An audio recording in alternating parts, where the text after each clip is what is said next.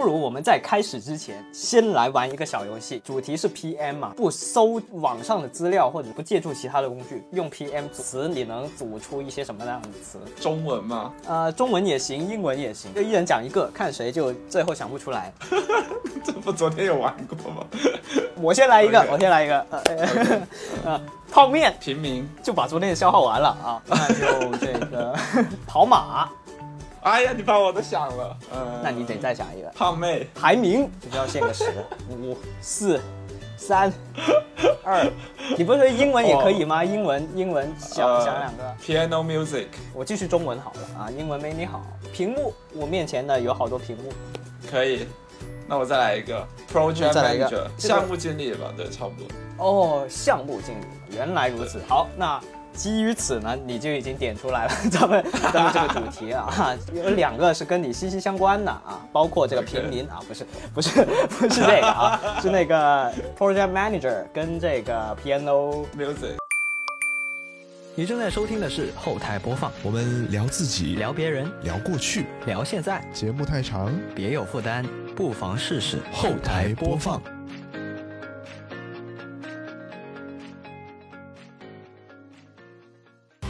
本节目在每周一的零点零一分准时更新。您可以在 Apple Podcast、QQ 音乐、网易云音乐、小宇宙、喜马拉雅、荔枝 FM 和其他泛用型播客平台收听到，全年无休哦。好，那么以下就是本期节目的内容。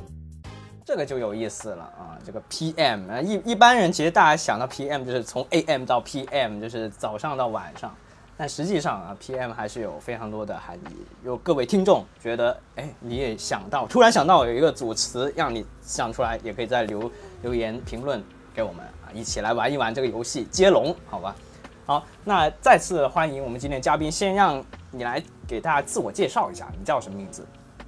？OK 啊，我叫陈奕润，然后奕的话是陈奕迅的奕，润的话是哦陈景润的润。对，其实就是哦一个音乐家和一个数学家的一个名字的一个融合。对，当然我个人经历也会跟这两个领域有一点点点点点点关系。对，然后咱们这一期就是双关双双关给杠上了，是吧？就必须得找出两种含义。然后，然然后我我人生的核心刚才也聊到嘛，就是 P E N 这两个字，对，然后其中一个含义就是我曾经是做过互联网的产品经理，其实是叫 Product Manager，就是产品的经理，哦，对，然后我现在是在做呃音乐的自媒体博主，然后我的账号叫做 Piano Music，哦不对，叫做 Piano Mood，然后它的它的那个意思号太多了是吧？忘了。不是不是，它的意思是叫做 piano music pass mood，就其实它也是两个 piano 的一个拆解，就是我是啊。在做钢琴的音乐，然后去传递我个人的一些情感，对，然后它缩写起来就是 piano mood，然后它其实还有一哎个我之前有啊想的一个中文的名字叫做情怀，然后琴的话是钢琴的琴，其实它可能就是比较信达雅的把这个 piano mood 给翻译了出来。对就大概是这样。哎，我有一个好好小好奇的地方，就是你是先想的 PM 这个才起的这个 Piano Music 这个名字，还是说我有了 Piano Music 这个名字，再把刚好之前做的 PM 那个给对上了？是一个巧思，还是说一个凑巧呢？其实是有长期的一个思考，就是我一开始做自媒体的话是三年前，嗯，那个时候有做一些、呃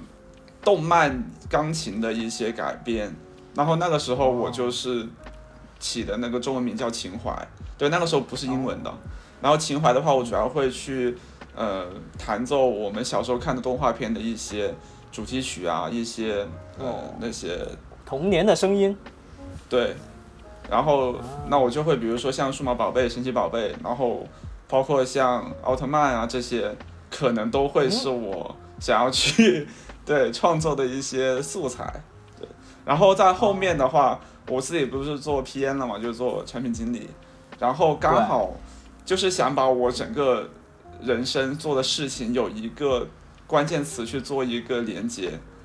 然后就是把它做的有有这种一体系的感觉，然后刚好我就发现我其实想做的事情，还有我之前做产品经理，它其实有一个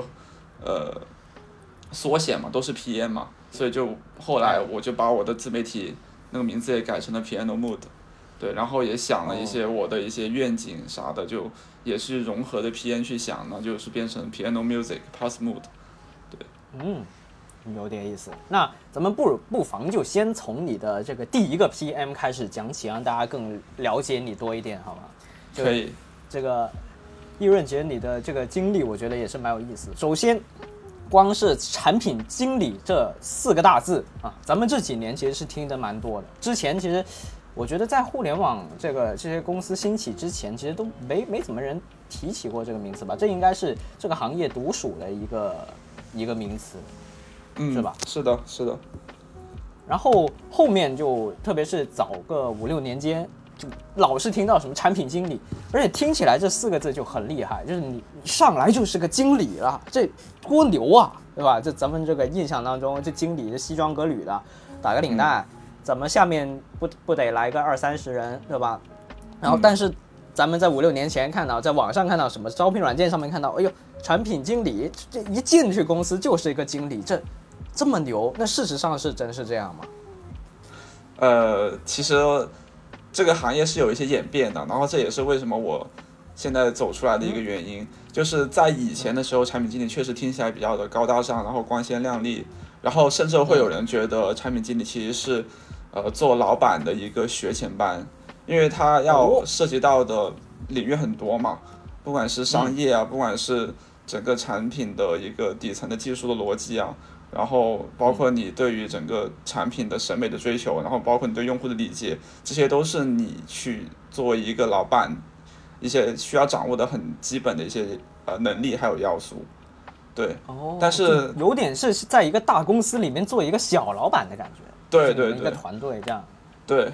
就是你如果把一个产品比作一栋大楼的话，你就是这栋大楼的一个设计师，一个嗯。就比如说，你想要去决定这个大楼是写字楼还是居民楼，然后这栋大楼应该盖几层，然后它的周边应该有怎样的一个配套，然后里面的硬装软装应该去怎样设计，这些全都是你要去考虑的一个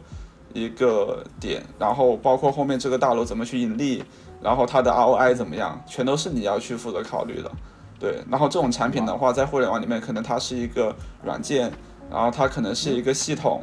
对，他可能面对的对象是。呃，企业也可能是面对对象是消费者，对这些都会不一样。然后一开始的话，其实产品经理他其实，呃，负责的东西会比较的多。但是随着这个行业慢慢的去发展，然后越来越多的人才涌入到这个行业里面嘛，其实，嗯，这个岗位就慢慢的有一些阶级固化或者是沉淀下来的一个表现，就是很多的初级的产品经理他只能去在一个呃业务里面当一个螺丝钉。然后你每天可能做的事情是比较的重复的，然后你要听从你的上级领导的安排，你可能落到自己手上的任务是没有什么自由度的，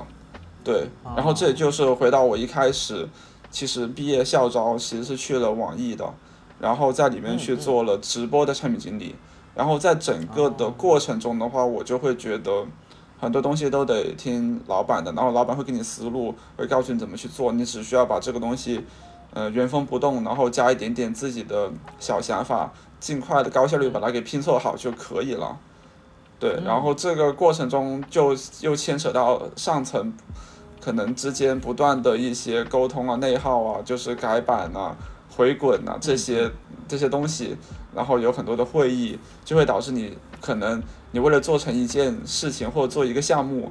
呃，本来定好的是 A 方向，然后聊天就他们去讨论。他改成了 B 方向，在实操的过程中又做成了 C 的方向，但是呢，最后最后评审的时候就觉得 A 方向是最好的，就是它有很多，嗯，就是浪费你工作精力或时间的一些事情，所以让我就觉得做很多无用功的啊，做无用功的感觉，对，就让我觉得其实虽然这个行业还有这个岗位听起来是比较的光鲜亮丽，但是你实操起来其实也。也不是那么的尽如人意吧？对，嗯嗯，哎，刚刚听到你是校招进网易，你这个当这个产品经理，或者说当网易的直播的这个产品经理，他是有什么专业要求吗？一开始学的是什么？哦，我一开始是在暨南大学学的是电子商务专业，对，然后这个专业，对，呃电这电子商务专业的话，它就是比较的万金油，然后什么方向都会去学一点，比如说学一些代码语言呐、然后学一些设计技能啊，然后包括一些经济学原理啊，那些管理学这些都会去学一点吧。然后刚好呢，这个你什么都会一点的，就特别适合做产产品经理嘛。就以前会有一个黑黑色幽默，就是如果你什么都不懂，就什么都不精通，然后又什么都懂一点的话，你就比较适合去做做产品经理。对，嗯听起来是然后然后我也是这样的，就是 我在校招的时候，我其实很多的岗位都去面过，比如说呃去电商公司嘛，其实这个是我老本行。然后面，比如说去唯品会面一些什么商务经理，然后也去面过一些设计师，因为我之前学过一些设计的技能，然后也做过一段时间美工的实习，然后就是这些呃需要专业技能的岗位面来面去，其实都不会要我，最终要我的其实还是产品经理。那这样我也就阴差阳错的就慢慢的 丢给了产品经理这个赛道，然后后面就拿到 offer 就呃越来越好，因为这顺理成章呃顺理成章吧。就会拿到一些实习，然后在实习中又不断的去迭代自己的技能，然后在后面又会拿到更好一点公司的一个 offer。对，哇，这个听起来你这个专业其实一开始就是奔着产品经理去的，就给大家同学们都是这种感觉。问老师啊就、就跟你们说，还还以后可能就是干产品经理了。但其实他们没有这个概念，他们会拿的最优秀的学员其实是那种去开跨境电商公司的一些老板，会跟我们介绍是优秀的、优秀的这些学长学姐。对，那也不是所有人都都当老板嘛，对吧？这总总归是有人当员工的，特别是就其实你们学校当然算是蛮不错的学校，特别在广东地区。那实际上在电子商务在在全国很多高校都有这个专业，然后嗯，嗯，其实需要更多的，可能更多的人还是会走向这个产品经理这条路。毕竟，这个现在挺多公司也有这个岗位在诞生，对吧？嗯对，那不不妨就给我们讲一下这个产品经理，他你你这这个实际的业务当中到底是干些什么，或者说你有什么呃那个项目可以给我们分享一下，一些脱敏之后的的的故事给我们分享一下。了解，就是我我先讲一讲，如果是做产品经理，可能嗯最主流的一些事情，或者说可能这就是你的控制权最多的一些事情，就是你去上线一款 APP，然后这个 APP 从前期的一个筹划，比如说怎样去满足用户的需求，怎样去满足平台的需求，满足你公司老板的需求。就是要把这些需求去做一个总整合，然后再去看一些整个市场的规模之后，你会去出一个前期的报告嘛，然后你就知道、呃这个项目要做什么事情，然后是要满足呃多方的一个需求的，就是其实产品经理就有点像一个桥梁嘛，他去搭建就是跟用户啊，然后跟平台啊，然后包括你跟你上级的一个桥梁，就是你要给用户带来价值。然后给要要给公司带来收益，然后呢，你领导还要去对你的工作要表示满意，对，就是有这几个方面。然后有了需求之后呢，你就会去往下去拆。那这个业务的话，要做成的话，会需要哪些模块，或者是要有哪些呃方面？比如说像微信，如果要去做社交的话，它可能会去开发朋友圈这样一个功能嘛，这样一个模块。然后，如果他需要满足用户去聊天的话，他可能会去开发文字聊天，还有语音聊天这些功能。对，那所以就是回到我的工作上，就是我要去想清楚满足用户怎样的需求，我需要搭建哪些模块，哪些模块下面的话继续去拆分，那就是你需要有哪些的架构，就是有怎样的架构去满足你这个更高效的满足你这个功能的一些要求和目的。对。然后再往下去推的话，就是你把整个的这个架构进一步的细化成，嗯，呃，所有的一些元件呐、包括像一些按钮啊，或者一些操作、啊，然后去对它进行一个呃美化上色，那就到了一个视视觉设计的一个领域。对，其实总的来说就是你去建一个大楼，就类似于建大从建大楼。对，就是你先先有一个呃商业的讨论，一些需求的讨论，然后再到你去起整个大楼的基建，对，然后去去做它的一个硬装，再到最后软装，然后再到后面把整栋大楼交给运营去不断的销售出去，然后让用更多的用户进来，然后在这个大楼里面产生一些效益，产生一些营收，然后这个大楼就会给整个集团、整个公司带来一个收益。对，就是这样的一个内容。就是呃，网易其实在我们国内现在还应该是还是属于这个大厂的范畴嘛，对吧？对，那你你自己参与其中，然后作为一个产品经理，当你第一个接手经手的这个项目或者一个软件上线的时候，你应该是会很有成就感的感觉吧？就是说，哇，全中国这么多人，就大家都在用，会不会有有这种心情在里面？说实话，我一开始觉得我会有，但实际上不会有，因为这种喜悦会因为你比较繁杂的工作，然后跟跟其他的职能去扯皮，扯完之后嗯辛辛苦苦把这个产品推上线之后，其实你更多想要是快点休息，而不是有很多的喜悦感。就可能别人会有，但是对于我个人来说，我真的没有。或者是就是我做的事情并不是我特别满意的，然后我个人有个习惯，就是如果一旦我想要去坚持的方向，它稍微有一些偏离，就不按我的要求走，我就会对这个项目就没有不会有投入太多的期待还有心力。然后它最终成了之后，其实我也不会有太多的成就感，就是它没有按照没有大概率按照我的方向去走的话，我就就会当成一个任务去把它要求做很高好就 好了。对，就完美主义者，然后可能不是特别适合跟别人协作的那种。对，哇哦！但是做一个产品或者做一个功能出来，就是咱们经常有句话嘛，就是完成比完美更重要。但是你你的想法就是说，你你想要追求完美，所以这个完成这个你就不管了。呃完成也很重要，但是我希望是在我的想法里面完美的完成。对，嗯，但是完全由产品经理一个人来去管全部的东西，都按照自己的想法，这个在一个大厂里面应该是不可能实现的，是不可能实现的除非你会有像张小龙一样啊，那他已经是一个传奇式的人物，那可能是可以推。对，所以我是说，如果要做一个规模比较大的产品，它确实是需要很多能力的。然后有些能力确实是我不具备的，比如说团队协作，或者是呃很好的去招纳人才，给自己去打下手，这种这些能力其实是呃也挺重要的。但是我可能暂时对这些呃。就是比较欠缺，或者是我暂时也不希望，也也不不不奢求自己有这些能力。对嗯，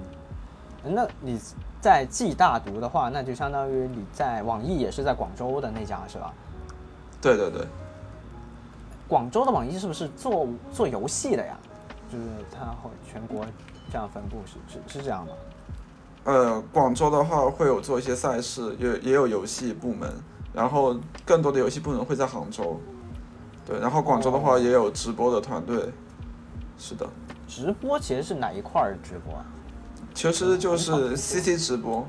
因为 CC 直播它只做网易生态里面的游戏，所以基本上它不会去出圈，因为它不会去接腾讯系的，比如说王者、吃鸡不会的，它只会在自己的那个生态里面去服务好那些网易游戏的一些大 R，就是他们呃玩完游戏之后会在那个直播里面去看其他的高玩是怎么的去呃操作的嘛，然后他去学习一些游戏的经验，然后再反哺回这个网易的游戏里面去延长他们的一个生命周期。对，其实是做这样的事情的。这听起来有点像是游戏板块的一个衍生的子板块的感觉。对，其实跟整个网易的风格就是比较差不多，就是那种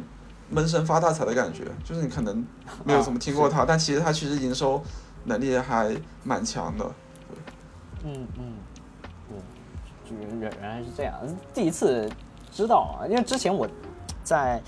呃另我跟另外一位主播在那个第一家公司，我们是那个公司的同事嘛，我们认识的时候，网易就在我们隔壁，嗯就在那个我们当时是在科韵路嘛，嗯，对，是你你是不是也在那儿？对，就在科韵路嘛，网易大厦。哎呦，那那咱们可能之前还碰碰到过啊，说不定啊，说不定，对但但不知道啊，对，这个有有有缘分啊。嗯现在咱们线上再续前缘了。好，可那这个以可以网易在广州，那你相当于是从小都在广州吗？还是说你是只念书的时候再来到广州的？呃，我是幼儿园的时候就在广州了，然后我是在新疆出生的，对，哇，这也太远了吧，这隔的十万八千里。对，你是从这个出生开始走路走到广州的时候，刚好到幼儿园的年纪是吧？那不是，就是呃，我我爸妈是好像是在新疆认识的，然后在新疆生下了我，然后我妈是新疆人嘛，后来就跟我爸就在广州发展，对，然后我们家就是也是五湖四海的，我爷爷是潮汕的，然后我奶奶是湖南的，对，这就大概这样的家族成分十分的了得。那你这个年年夜饭的时候，这这得多少个菜系啊？这这对吧？多丰富啊！其实最后都变成了广式的菜系，对就会在广州生活嘛，就是大大嗯大概率就会被同化。好，那咱们再回到你的这个 PM 的这个故事当中啊。嗯，那那你是说，其实你是相当于做了呃一年多的时间在网易，对吧？其实也相当来说是毕业之后已经算是毕步入正轨了。毕竟有很多同学就是毕业之后第一份工作，然后如果是这么稳定的情况下，会觉得说自己会一直在这干下去。那你当时是出于什么样的心态？就是说，呃，我要再去别的地方闯一闯。因为刚好是有一些契机嘛，就比如说我在网易的领导他在外面有了一些新的机会，然后跳槽了过去，然后之后在新的公司觉得发展还可以，就把我挖过去了。然后那个时候呢的话，我觉得在网易我也觉得有点不适应，就是网易的氛围其实加班还蛮严重的。那个时候每天可能最严重的时候就要加班到十一十二点，然后每天早上是啊九点半开始上班。真的，这其实互联网就是光鲜的外表下，其实过的其实是不尽如人意的嘛。就是你可能嗯呃有了面子，但是你没有里子。对，嗯，就是看起来还可以，但实际上你其实问问你自己，你其实是过得不快乐的。然后那我就会想换一个长期下来环境，真的难受。就是说在网易的业业务，它我我是我是当螺丝钉嘛，然后、嗯呃做的业务其实是没有什么成就感的，因为主要是上面再去发号施令嘛。然后未来的话，我本身做这个职位也是需要能接触更多的、更大的一些业务，然后能负责逐渐从一个小小的一个功能，可能要慢慢的去负责一些模块，所以我会想着去一个比较小一点的公司，然后能话话语权会更大一点，然后做的事情会更多一点，然后会有一些更宏观的一些思考，所以我就跟我的网易的领导跳槽去了一家新的小公司吧，也是做出海社交的一个公司。对，然后这个名字我就啊、也也也不方便说，反正就是很小，隐去了。说的 对免去了，就是小公司吧，对。然后在这个小公司确实啊、不值一提。它其实是我人生阶段不不停的一个试错嘛，就是一个一个体验和尝试嘛。那我在小公司确实也得到了我想要的，就是我确实负责了比较核心的一些功能和模块，然后也获得了一定业务的成长，对，啊，包括我个人能力的一些成长，然后也很感谢我、呃网易前领导就是对我的一个提拔，也照顾了我很多。但是呢，小公司的话，它也会有它的不好，就是业务会很不稳定，因为它没有像大公司一样稳定的一些现金流啊，然后整个的组织架构可能也是一个月变一次，那你做的很多事情它是有风险的，就比如说你可能踌躇满志的已经确定好了一个项目，已经可能开发到一定程度了，然后突然间整个上上面业务，比如说老板可能需要，呃。面对投资人的挑战，他需要转变方向，那这时候你整个下面的业务就会有一个大转弯，那你手头上做的事情可能就不重要了，你就要马上去赶着你去往新的方向去想一些业务的一些发展，那这个时候就会很头疼。其实像它跟在网易一样，也会有很多就是做无用功的一些一些时间，对。是，而且这个是你嗯就是做做到半途有点被迫半途而废的感觉。啊，是的，你自己会会觉得这个比那个无用功更感感觉更不忿一点，对吧？这个心心理上，是的。然后在就是在这个过程中，我就我就会发现，无论是在大公司还是在小公司，我其实都没办法按照我自己的想法去做事情。然后一旦不按照自己想法去做的话，我就很容易丧，就是没有办法全心全意的去推这件事情。然后我整个人就有点像，是嗯，会会有一种就是嗯，因为你这个事情没有做完嘛，所以他就没有一个结果，没有一个结果的话，反馈给你的话，就你就会把它判定为是一个负反馈，是的，对吧？本来它是一个正反馈，但是或者说它是一个做出来之后是一个失败的东西，它是一个负反，但现在它没做完，没做完的话呢，你就只能把它判定为负反馈。那这个时候越来越多这种情况积压在一起的话，你就就就会有这种沮丧的心情，是非常合理。对，然后这种很沮丧的心情，它是会慢慢的从我的工作的那种表现上映射出来的。然后呢，领导也会看出我状态其实不好，然后呢，他就会跟我谈话，然后谈话之后对我的负面情绪又 更加的影响到了，然后他就会进入一个负向循环，就是越干就越没有没劲。然后在这个过程中，我也在不断的去反思、追问、跟自己对话，然后自己的那种自我意识也是慢慢觉醒了，就会觉得，不管是在大公司还是小公司，你都要去打工。然后呢，一样是面临着很多的不确定性。就虽然他确定的东西就是就是每个月会得到一笔还算不错的薪酬，薪但是嗯很多东西你其实你做的是不开心的，然后也业务也是有很多的风险性，包括我在小公司，它其实也会到后面发展，然后资金链断掉，也会有裁员的一个风险。就是不管你在外面打工，其实都会面临着各种各样的风险。然后再其次就是我一直给别人打工的话，其实都是帮助老板去积累他们的一个资产。那对于我来说的话，虽然有一些人脉的拓展，还有能力的提升，但是我，嗯，我整个人是没有安全感的。就是我打工了一圈，自己可能损耗了健康，但是回归我自己本人来说，我是没有沉淀下什么的。比如说你在网易里面去保存，就是输出了一些需求文档，然后这些东西你是不能带出来的，带出来你就可能面临一些呃法律上的一些法律的制裁对法律的制裁。对，那么你就会，但在那个时候，你就会觉得啊，原来自己忙活了那么久，其实是白忙活了，就会有那种自己辛辛苦苦创造的东西，就是被别人剥夺的感觉。然后我就不太想要再去经历这样的一个感受了。对，所以就慢慢的就去想自己能不能去创作一些、创造一些属于自己的事业。对你可能不需要暂暂时不需要特别赚钱，但是我希望自己是能去呃保存一些属于自己的一些资产的。对百分百控制，对吧？对有这个掌控权，对，所以就是所在我有一个什嗯么决定呢？对，所以后面我就裸辞开始去做自媒体嘛。当然，这个自媒体我也不是说马上就一一个一百八十度转弯我就跳出来了，这里面有很多的啊纠结，然后沟跟家里人，包括跟自己亲戚啊的，还有跟自己对象朋友的一些沟通嘛。然后，然后这件事情其实我从我入职网易三个月的时候就开始去做了，但当时的话我是哦。比较是当做一个我业余的一个消遣。对，因为我本身就比较喜欢弹钢琴嘛，那个时候就想着，就是自己工作累了是可以去弹一些钢琴，然后呃，就是叫陶冶一下情操嘛，放轻松然后对对释放一些压力，对，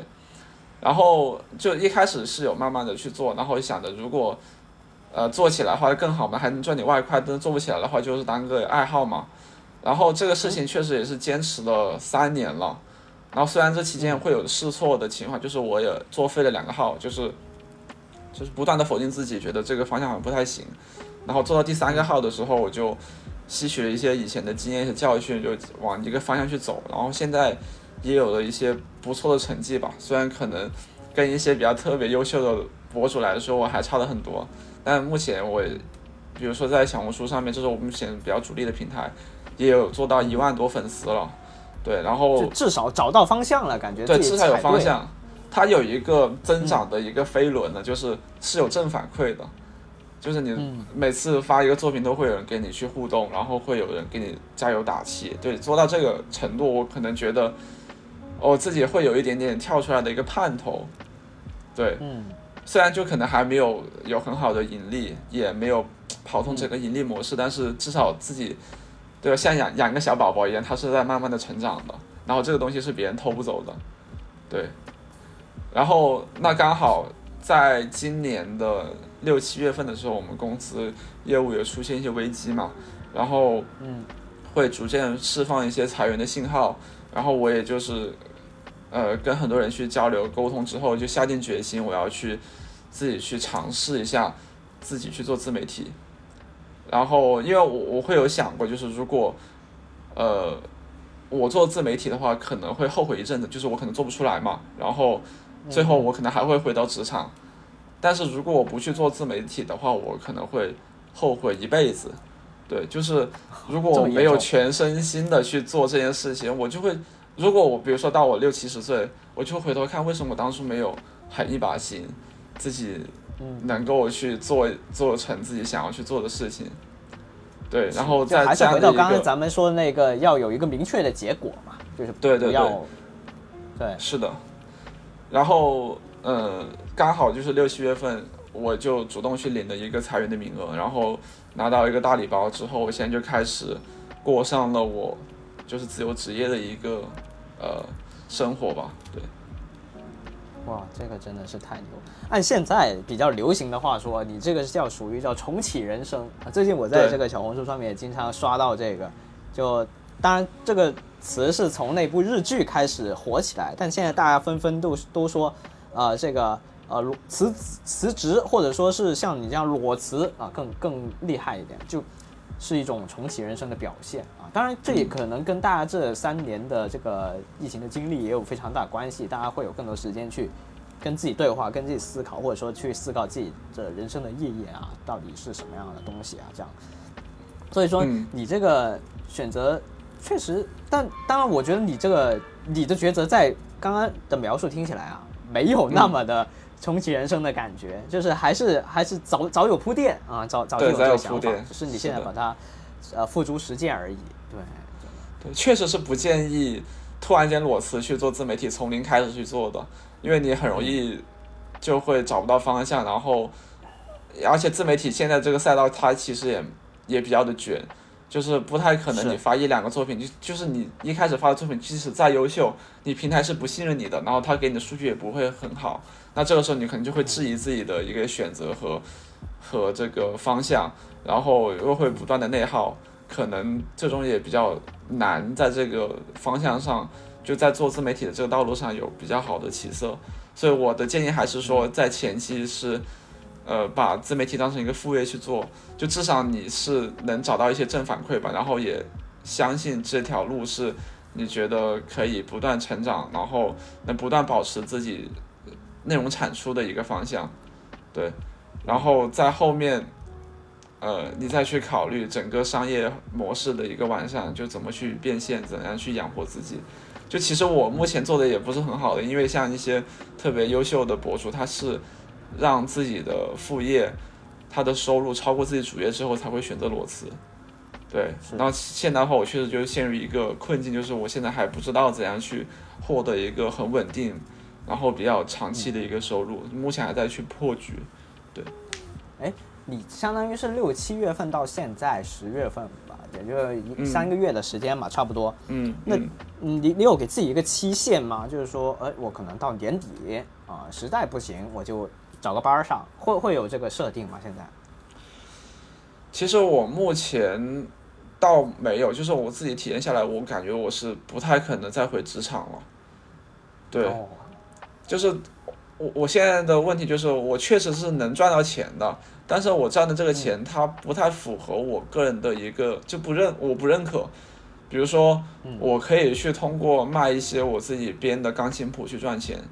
但是呢，我目前做钢琴谱，我会盘一下它的一个性价比，就是我首先付出的成本，就是付出的时间，然后我去跟粉丝沟通的一个成本，包括我卖一个钢琴它的一个客单价，然后对于我目前来说，它是暂时还不划算的一件事情。然后我也会跟很多的呃同行吧，钢琴博主去做一个交流，就是说，本身在国内版权意识比较弱的情况下，你的一个谱子很容易就被复制到其他的外网，然后会在其他平台去流传，而且一些用户的话，他会比较注重就是成本嘛。就是如果你这个谱子一旦要付费的话，他可能就马上去别的博主那里去拿免费的谱子了，所以这个事情在我目前看来就不是很长久。那我目前还是在想去做一些能保证以后能滚起雪球的事情，比如说去学即兴伴奏，然后去提升我整个编谱的效率，然后这样以后可能去能接一些更长久、更稳定的一些商务合作，比如说在外面接演，或者说。我去一个小酒吧去当一个键盘，对吧？这个就是我目前要去修炼我内功的一个事情。就是我倒是不愁，我目前有一个手艺是赚不到钱，我只是说我希望自己能够高效的、优雅的赚钱。我要找到这样一个模式，是我目前比较呃在就是最最关注的。对，嗯，你刚刚提到你的这个最主力的平台是这个小红书，对吧？是的，是的。我我其实比较比较好奇的一个点是在于说。呃，真的是会有人在小红书上面去听歌这这回事吗？就是大家是抱一个什么样的的心态呢？就一般来说，咱们就就讲你们你的前东家这个网易好了，网易云音乐对吧？在听歌，那咱们也可能上班的时候听，哎，然后路上的时候听，那它都都是放在后台的。但小红书它是一个就是一个图文或者说一个视频的形式来展现给大家的话，我得点进去，然后再去。听你的这个歌，那它就是一个前台的一个操作。那大家是你的粉丝是处于一个什么样的场景里面去，去去去听这这回事？就我个人觉得它有这个场景有点不是很 match 的感觉。你可以给我解释一下？了解，就是我个人觉得小红书目前这个平台，它能给用户提供几个价值吧。第一个是情绪价值，就是你能在上面找到很多比较情绪化的一些内容。比如说像一些宝妈的一些日常啊，或者是婆媳关系一些处理，就是很日常的一些琐碎的分享，然后告诉你一些经验，对吧？给你提供一些情绪价值。然后第二个就是会给你去做一些种草，就是给你去安利，呃，哪些东西好物的分享嘛，然后提高你一个生活的品质。对，然后呃，第三个的话就是我觉得它会是一个搜索引擎，就是。因为小红书它目前的主打的一个心智就是说，你有什么问题，你在小红书一搜就会有很多的攻略，然后有很多的一个推荐。对，那你其实我现在做一个音乐的话，我就会按照这几个方面去做内容。第一个是提供情绪价值的话，我就是会主打我钢琴是跟呃，就是我钢琴弹奏都是最近比较热门的热歌，然后呢，我会去对弹一些语录的一些伴奏。然后我可能也会去谈一些热门影视的一个一个配乐，对，然后去配上了它的一些 MV 啊，然后影视作品呢，去给到用户一些心理情感上的一些价值。那如果你在网易云听歌的话，其实你是只能听到那个音乐嘛，你没看没办法看到画面。我是希望能通过音乐还有画面，然后能给到用户一些情绪的感觉的，对。然后第二个的感觉。啊，是的，就是把一些 MV 通过钢琴的方式弹奏出来，然后一些，呃，小红书的话，因为目前我们整个国民的那个经济条件在发展嘛，其实人们对于，呃，就是情绪的需求会比较的高，然后你越往后走的话，就是人们对于艺术啊，对于这种，呃，钢琴的这个喜好喜好也会越来越多，然后就会有一些，呃，用户他会看到别人在弹钢琴，自己也会想要学。然后，那有了这些学琴的基础之后，那一些用户看到自己喜欢的曲子会被人用钢琴弹奏出来，那他就会对这个曲子的谱子会有需求。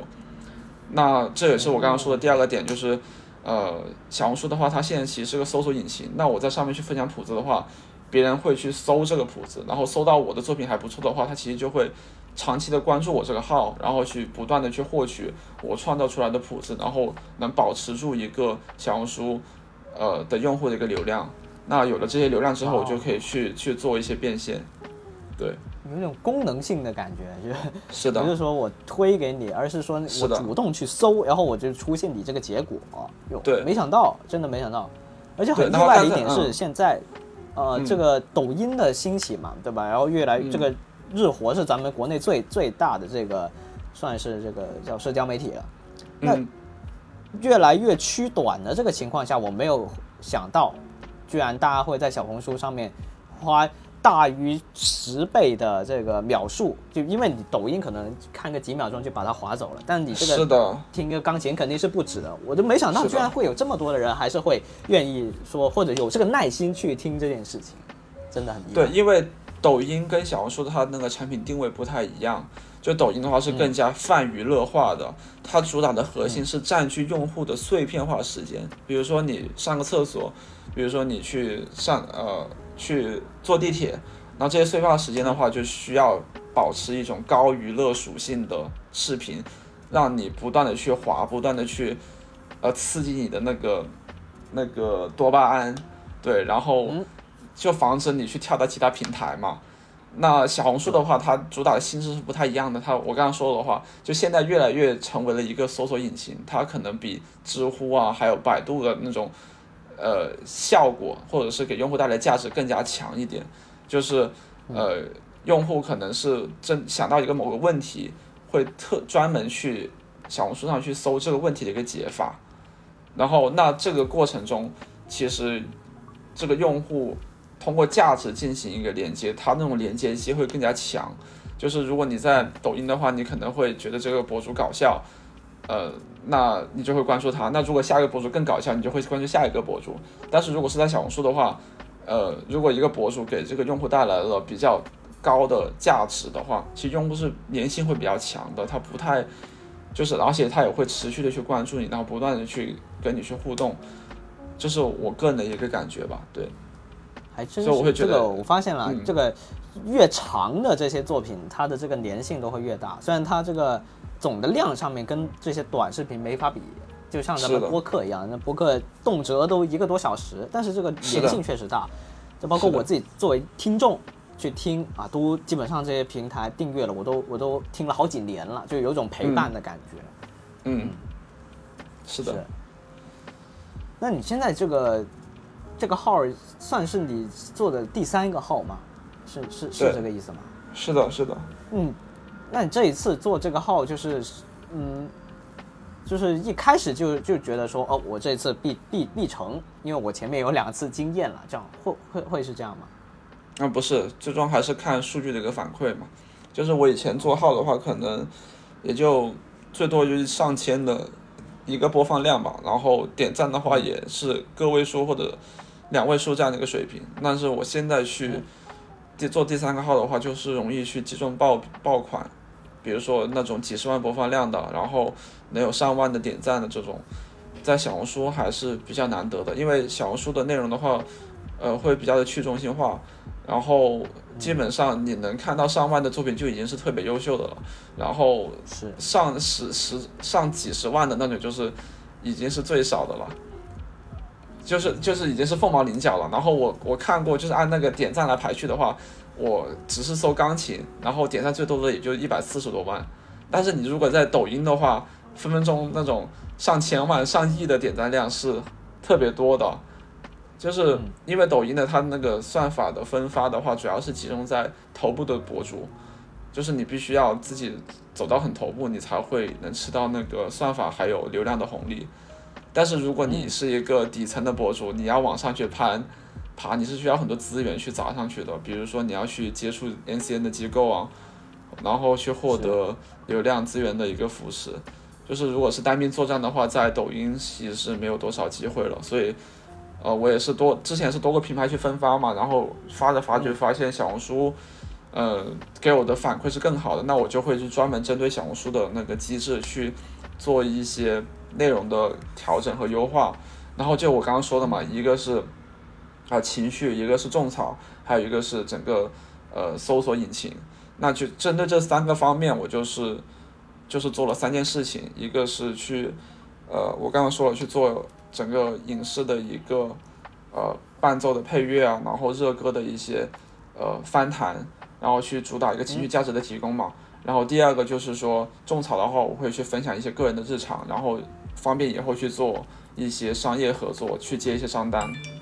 就是把我自己在使用的一些好物给推荐出去。那第三个所有引擎的话，就是呃不断的去对，就是对就是对整个小红书的用户有产生一个利他性，就是分享我自己改编的一个谱子，让大家有这个持续关注我的一个理由。就真的这三个要素，我就慢慢去做，然后发现。它至少能保持一个良性的循环，对。哎，你这些经验是从你前面两个作废的号里面得出来，还是说你做这个产品经理的时候的这个思维有涵盖在里面？呃，确实，产品经理的他有一些底层的思维是能帮助我去做一个账号的，对。比如说，我会去做一些对比测试，之前在在行业里面叫做 A/B test。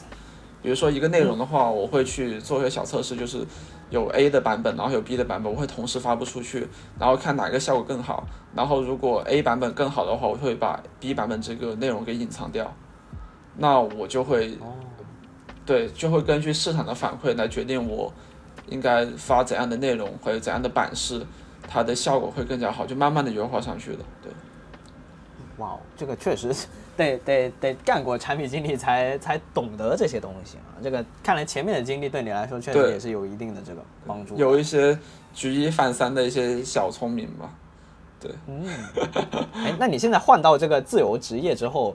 这个生活上面有什么比较大的改变吗？因为你刚刚不是说什么九点多上班嘛，上十一点下班嘛，对吧？那你现在自由职业相对来说这个时间理论上啊。想上就上，想不上就不上。那实际上是怎么样？嗯，我一开始的想法是说，我还是能保持像打工一样，每周会有两天的一个休息日。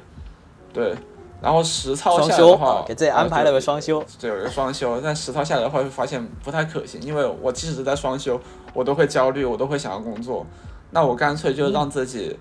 每天都工作就好了，然后。就是自己的工作和生活是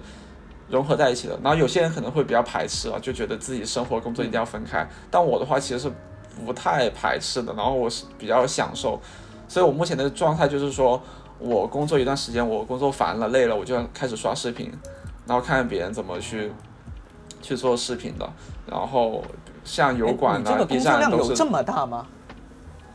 就是我我指我指的不一定是说工作量大，而是你的一些思考。有一些方向的不确定，你就会自己烦，会自己内耗，不一定是工作量特别大。就比如说我在选一个选题的时候，我就有很多的思辨，很多的想法在里面，我在不停的有很多的小人在里面吵架，就不知道哪个方向是对的。因为以前在打工的时候，你很多方向会领导帮你去做选择，但是如果是自己打工的话，自己就是自己的老板，那很多事情你就是你想好之后，你自己要对这个这个决定要负责的，负全责。对，所以你就会会更加的慎重一点。那在这个过程中，你就会消耗比较多的一些精力。那所以，如果说我有的时候没想开的话，我就会去咨询一下朋友，或者是自己就放放就散散心，然后让自己休息一会儿。然后休息够的话，我就会主动的又呃回到我的那个工作的状态。那所以，其实我每天的这个工作流的话，就是休息和工作是交替进行的，它没有一个固定的一个。一个时间段，对。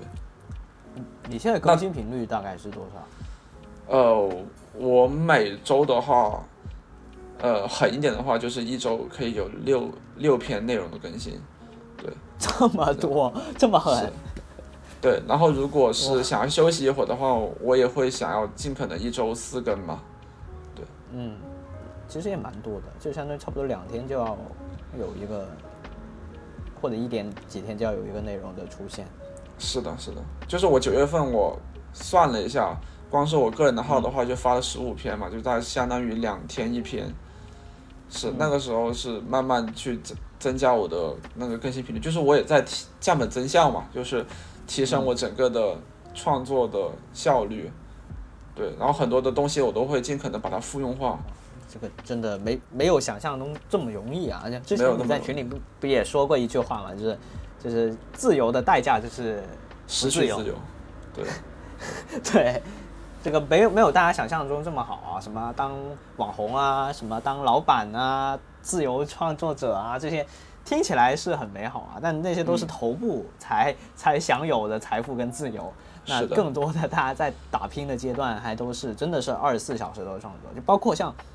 像像我自己也好啊，就我我的主业啊，就是做视频。那我的这个兴趣不能算副业啊，这播客不能算副业，不赚钱，不赚钱不能算副业，就是也也要想，所以我每天都要在想，我既要想视频怎么做，也要想这个播客怎么做，怎么约人，嗯怎么选题，什么两两者之间的资源能不能够呃，就是也复用一下啊？这样可以可以但是你这脑子里面就会不停的去去想，就没有下班的时候。而且点子特别多的时候，不不是在那个洗澡的时候嘛，就是哎，到太对了共鸣到了。是，哎，你你可以把那个钢琴搬到浴室里面，一边弹一边一边洗澡，说不定这个也也也能火一波，对吧？这 这个叫什么？呃，bathing piano，对吧？浴室可以浴八浴八室片可以对吧可以，？BP 啊，防防水防水钢琴，你也可以这个售卖一下，就是慢慢主打一个新，新的品类。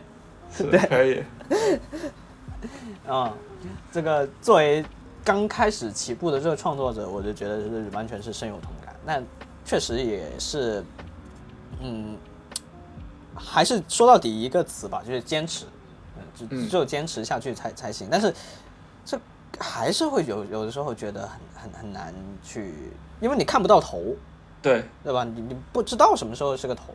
那你现在目前来说，你先维持住这个更新的频率的情况下，也有也有提到说，就是拓展不同的可能嘛，对吧？就比如说你是的是的要去售卖一些可能橱窗一些东西，然后或者说是你自己创作的一些东西。嗯，哎，这个时候我就想问一下了，那个、嗯这个版权方面的东西是是 OK 的吗？是没有问题的吗？就比如说我你翻弹这个这个这个 OST，对吧？这个嗯不、不会有什么纠纷的问题吗？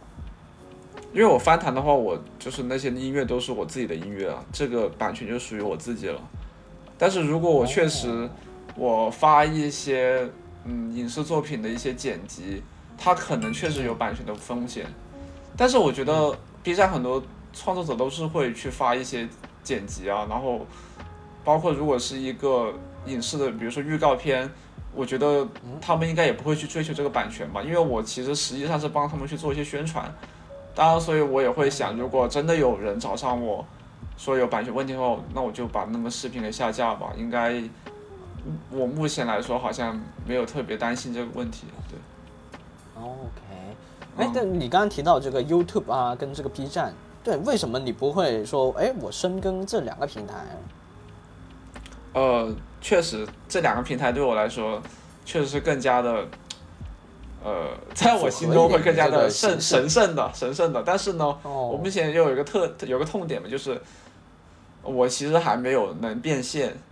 然后我目前知道，就是说在短视频领域，它的创作成本更低，然后它的变现能力会更强。就是比如说小红书，它其实客单价会比 B 站会更高一点，它是它的营收的生态会更好，所以我会优先在小红书去去做。我先养活自己之后，然后我同时也要提升自己的创作能力嘛，就是我会去学整个的即兴伴奏，学流行乐，把我的整个编配的水平给提升上来之后，我会去创作更多属于自己，就是更加精美的一些作品之后，然后作作品的时长也更加长，我才会发 B 站和那个 YouTube，就是能，不然的话，我现在发的作品就是会觉得有点，呃。低级或者说口水歌的感觉，因为我只会去弹它的副歌嘛，就是高潮的部分，会会显得我有点没什么追求。那如果我以后整个能力提升了，然后也越更有更多时间啊，有更多收入，能保证我去做一个长视频的输出的话，我会去转战 B 站还有 YouTube 的，对。就或者两边会一起发说白了，就就是你，你是对这个短视频平台专门做了适配的，就是为他们去产一些内容，只是刚好是是这个钢琴的这个形式而已。因为一开始我听到你做这个方面的博主的时候，我我就会很诧异，因为我我自己会在 YouTube 或者 B 站就看非常多的，有的时候我会就是打开一个这样的视频，它是播纯音乐或者是一个直播学习的这么一个视频，嗯就是他有有一些人经常会录这经常是两三个小时的，然后我就会把它打开在那里，然后去做一个背景也好啊，有的时候也能让自己有一个更专注的表现嘛，对吧？所以我我我就觉得说，哎，你居然不是在这两个平台上面去做，但其实这个在 YouTube 上面也是可以有盈利的呀。这个 YouTube 上面那个点击量就是就直接能换钱的，这个播放时长确实也能带来非常可观的的收入。我觉得你也可以，其实可以尝试一下，嗯就说不定可以尝试一下就人点击。嗯，对其实这些平台我都有发，就是我都是有同步分发的，只是说短视频确实在 B 站里面比较难火起来。对，不是说没发，也然后收益的话也会比较低一点，对，可能以后会这个就再做一些转型，对，会考虑，嗯所以目前为止的话，就是至少在做短短视频、做新媒体这方面的话，这个小红书确实是一个蛮不错的平台，你越来越多的人去用。我我自己也挺想做的，但还是不行啊，这个做做做不起来，哎，挺挺难的。还是希望大神多带带我啊。可以可以，以后可以多交流，是的，所以说现在其实也并不是一个裸辞的好的时机，也不是一个入局新媒体的一个好的时机。但是但是你如果真的有这样的想法的话，是的，大大大环境经济其实都不太好，就是不管是你留在互联网还是出来，其实都不咋地。但是如果做自己的事情的话，对于我来说，至少它是属于自己的嘛。然后就是我会更加看趋势。如果我在互联网的话，我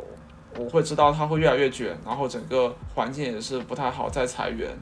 然后你就算是拿到了不错的岗工作岗位，里面的工作环境可能也很恶劣。那而且也会面临着不稳定的一个风险。那与其这样，我还不如自己跳出来，虽然风险会更大一点，但是至少我在做自己的事情，然后我也肯定是能赚到能让自己活着的一个钱的。就是我我哪怕现在出去做一些外快，或者是我帮一些打工人去养狗、去喂狗，对吧？他这个收入都能保证我是能活着的，至少我我我不怕自己饿死。那在这个情况下，我其实还还会就是看趋势的话，我会认为。那如果我做自媒体的话，我可能做一年不行，但是我做五年，它一定会有更好的收入。然后，那我再做十年、做十五年，那我未来的那个收益还有整个粉丝的数量，它其实是一直都在往上涨的。除非我有一些特别重大的一些失误，导致我人设崩塌崩塌了，对吧？有 那人设崩了，对，黑粉找上门来了，哎呀，就万一我的内容就是涉，比如说啊，反正反正就是涉及到不好的东西了，然后导致我被平台封了，对吧？那除非我有犯这种这种很严重的错误，不然的话，我基本上还是能保证一直在增长的。对，只要我一直在发作品，然后你要迎合观众的口味，对吧？至少这个我还是有信心的。那只要你能有一定的粉丝，他都总会有变现的机会。所以我对这个是有一个比较好的预期的，有一个增长趋势，所以我会哪怕现在我这个起点可能不是那么理想，但是我对未来的预期好的话，我就一直在这个方向去深耕。对，嗯哎，但是你这个这个肯肯定是有非常付出非常多的勇气啊。但是你又是怎么跟跟你的这个亲朋好友去解释这件事情的？因为毕竟这个还是一个蛮新潮的一个东西，就是特别是你别说是你自己做自媒体，我就是在自媒体公司上班，我过年的时候都不知道怎么跟亲戚朋友们去讲我到底在干嘛，我也解释不清楚。那你自己是怎么去应对这些事情，或者说去取得大家的这个这个理解的呢？呃，确实是我的周边的环境是比较开明，还有比较友好的。嗯那第一个就是我父母嘛，还有我亲戚嘛，就是首先他们对我最大的要求就是，我不用很成功，也不用很赚钱，我一定要保证自己是健康的。然后这种健康包括生理和心理的，就是，嗯、要有锻炼，然后能够早睡早起，保证充足的睡眠。就是他会说身体是革命的本钱嘛，然后身体就是一串零前面的一，如果你没有了一的话，所有东西全都是没有的。然后第二个就是心理的健康，就是你一定要保持自己在这个人生是快乐的。如果你这一生过得都不快乐，其实会有点遗憾。对，所以在他们这样一个基调下，我就会不断的反思我在网易，还有包括后面在小公司的一些成长的感觉。就是首先我是不健康的，就是这个第一个不健康就是我会加班，然后我会熬夜，然后我有很大的心理压力，然后我会有的时候确实有段时间会有轻度的抑郁。那这些不健康就会，我会觉得它不是一个很好的一个兆头，对，然后，然后第二个就是家里面会觉得，呃，我其实是就是整个家里面的长子嘛，就是我，呃，我在爷爷爷爷辈那边就是整个家族的一个长子，然后他们会希望我能有自己的一个事业，然后家家里面对于我去创业啥的都会有抱保保持那种比较积极，然后呃会希望我能做出跟别人不太一样的事情的那种那种那种鼓励吧，对，所以他们会看到我做去了网易，确实也会啊、很欣慰，然后到后面。呃，我很累，身体很累，然后心心态也很累之后，他们也会觉得，嗯，确实不值得。然后再到后面，我有想法需要做自己的自媒体之后，他们也会觉得眼眼前一亮吧，就是会看到我有一些粉丝，然后有些人支持我，然后我在做的确实是跟别人与众不同的事情的时候，他们会觉得我是会有一点点发光吧，所以他们也会很很支持我去做自己想要做的事情。那包括那我周边的朋友的话，就是。呃，聊的时候我会接触到一个观点，叫做快乐赚钱法，就是这一辈子的话，你不要去排斥做自己快乐的事情，就是你你应该最好的一个一个增长轮盘应该是说，你去做快乐的事情去赚到钱，然后把这部分钱去做更多快乐的事情，去赚到更多的钱，这才是你一个人如果保持呃高效率，然后又保持高价值，然后你自己又是特别快乐的。一种活法，我我只是说去要找到这种活法确实很难，因为很多时候人是不知道自己喜欢什么、追求什么的，然后可能就找到一份本职工作觉得还不错，然后就浑浑噩噩的过下去了，然后过了一辈子其实也还不错。但是我是觉得，呃，跟别人聊下来确实有一种活法，叫做找到自己真的很热很热爱的东西，虽然它可能变为工作之后会会有一点点负面的打击，但是你要去把它扭亏为盈。就是不断的去尝试去做变现，然后把这个变现能力不断的扩大，然后反哺你去做更多自己喜欢的事情，那你的人生会很快乐，而且也能赚到钱。就是，然后之前有一个网易同事也会让我有一些对人生的看法的一个改改观，就是他做事情就是只会做自己认可的事情，然后是全心全意的去做，他其实不管自己赚钱赚了多少。他他的理念就是说，只要我把事情做好了，钱是自然而然会会来的，就就是会这么高境界，对，就是就是这些人会给我一些很多的能量，会告诉我，其实我应该去做自己喜欢的事情，然后我应该全心全意的去做，然后去做自己嗯符合自己价值观，然后觉得对这个社会嗯有价值的事情，是。这也是我现在不断去努力的动力，然后就哪怕也目前还赚不了钱，但是呢，就赚不了特别稳定的钱吧，但还是觉得这个方向是没问题的，还在去做一些尝试和突破。对，嗯嗯，这么听起来的话，你这个你这个心态已经锻炼的非常的成熟了，在短短的这个经历了三年的上班之后，就已经有。这这种顿悟啊，这非常的难得，真的是，而且是你的这个家人也是开明，也是一方面。其实很多亲戚朋友们，他们主要是为什么会说什么不务正业什么？他其实是担忧你的这个你这个能力。但是你以以你自己来说，你已经上网易上班了，你已经有过这段工作经历，就证明了你有这个能力。是，对对，所以他们也不会说太担心，或者是甚至说你这个后面。你明天起床突然就说我不想做自媒体了，我就要去上班了，你也肯定能够找到一份差不多的工作，这肯定是没问题的。你已经有你证明你有这个能力，所以大家也就放心大胆的让你去干了啊。对，而且特别是我已经坚持了三年去做内容创作，他们也是知道我有这样的，就认可我的喜好，还有我的这个坚持。对，嗯，太好了，太好了。而且我之前在。哦，我再补充一下，对，就是我之前在做产品的时候，确实也很锻炼了自己的一个说服能力嘛。就是我会举个不恰当的例子吧，就会把自己的家人，包括自己的对象啊、朋友，可能会当成我的一个投资人，对吧？因为他们会给我投资一些情绪，当然我父母肯定会给我投资一些资金嘛。你就把它当做投资人去看待。那如果你确实赚不到钱，那你就要想了。怎么样能稳定他们的情绪，让他们相信我的东西是能长期发展的？那你就要去包装自己，给他们讲故事，给他们盘逻辑，给他们讲我未来的一些方向。对，我会，我真的每个月都在做数值，就是每个月跟家里人去聊、哦 o k 我现在情况怎么样？我上周我上个月做了多少的产品？哦，做发了多少的那个内容？然后内容数据怎么样？然后有怎样的反思？哪些做的不对？哪些做的好的？然后未来有哪些路？去去突破我的营收，我都会跟他们去做一些规划。那当然，这也很感谢我产品经理这个职业给我带来一些底层的一些能力的培养嘛，对吧？股东大会啊，这是 给你的股东股东大会讲解一下，就是 是不是？那所以就是我对我对象都是这样的，因为对象他其实很啊排斥我去做很高风险的事情，但是就是不断的去说服他，让他也知道我其实是做完之后确实状态会更好。然后我当然我也会同步给他我每天的日程，我我确实在做事，我没有当懒狗，我没有躺平，对吧？这些东西都要去管理所有人的一个预期，然后让他们相信你做这件事情是